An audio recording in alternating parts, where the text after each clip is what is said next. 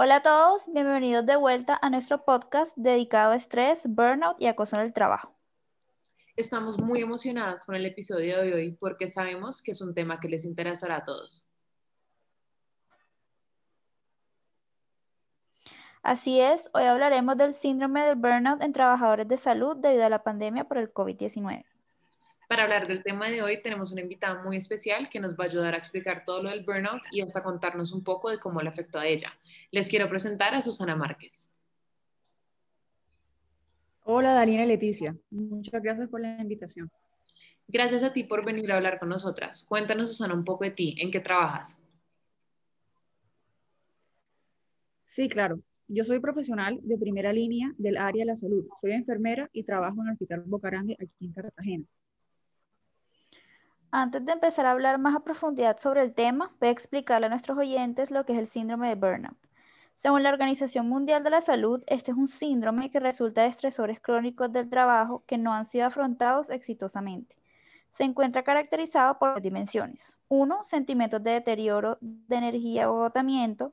Dos, distanciamiento mental del trabajo o sentimientos negativos o indiferencia relacionada al trabajo.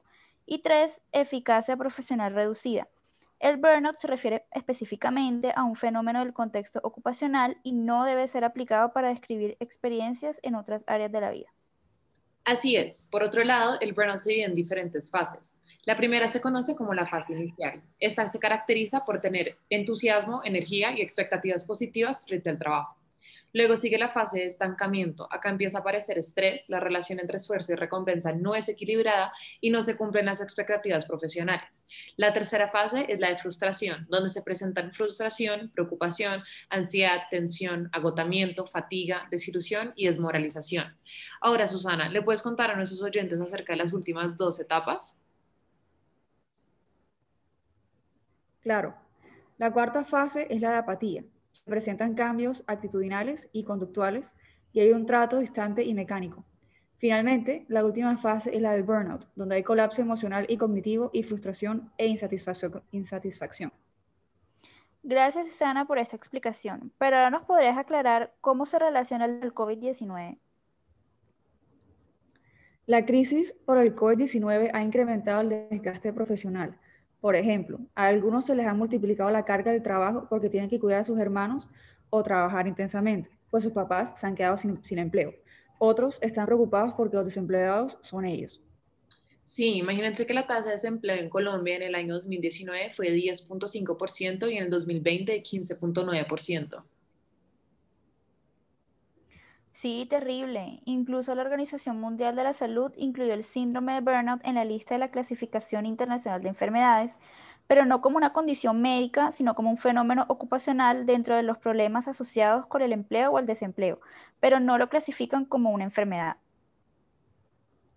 Aunque no lo consideren como una enfermedad, de todos modos se sabe que tiene consecuencias o efectos que sí se relacionan con trastornos de la salud mental y el bienestar subjetivo, y también en el aspecto físico, como el sistema musculoesquelético, respiratorio, cardiovascular, endocrino e inmunológico. Claro, también se han visto efectos en el desempeño laboral del personal de salud que se ve reflejado en el ausentismo, en errores médicos y demás situaciones. Siguiendo esta línea de ideas, cuéntanos, Susana, ¿cómo ha sido tu experiencia siendo enfermera de primera línea? Antes de la pandemia, la carga laboral siempre ha sido extensa. ¿Cómo decir que no? El trabajo de nosotros como enfermeros es dedicarnos a ayudar tanto a los pacientes como a los médicos. Nos dedicamos a tomar las historias clínicas, a llevar a cabo los test de laboratorio y dar seguimiento de todos los pacientes y demás. Tenemos que estar encima de todo. Si el trabajo no era fácil antes, no me imagino ahora cómo ha sido con la pandemia. Sí, tienes toda la razón. Por mi lado, me ha tocado incrementar mis horas laborales y gracias a Dios vivo sola y nadie depende de mí. El agotamiento que siento al final de los días no es normal Llego a la casa y ni siquiera tengo tiempo para mí, para dedicarme a cuidar mi salud mental, lo cual es lo más importante. Mis horas laborales superan las 12 horas al día.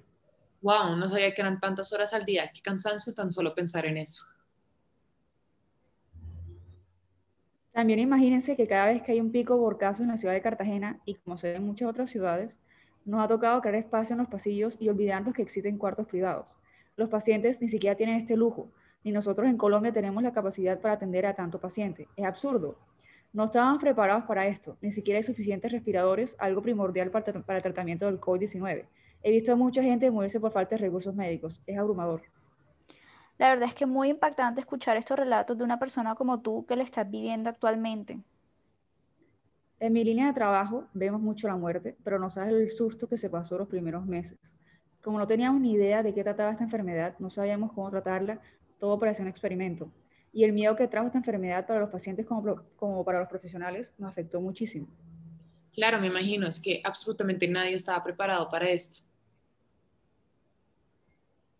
Total. Y los que no trabajan en el área de salud se han salvado de tener que lidiar con esta enfermedad de frente. Han tenido la oportunidad de trabajar desde la tranquilidad de sus casas. A nosotros nos tocó enfrentarla sí o sí. Los cuerpos que salían en masa de los hospitales y todas las veces que nos tocó ser testigos de las lágrimas de los familiares de nuestros pacientes que ni siquiera tuvieron la oportunidad de despedirse de sus seres amados. Es un, un sentimiento devastador. Me aguan los ojos de tan solo pensar en eso que me estás contando.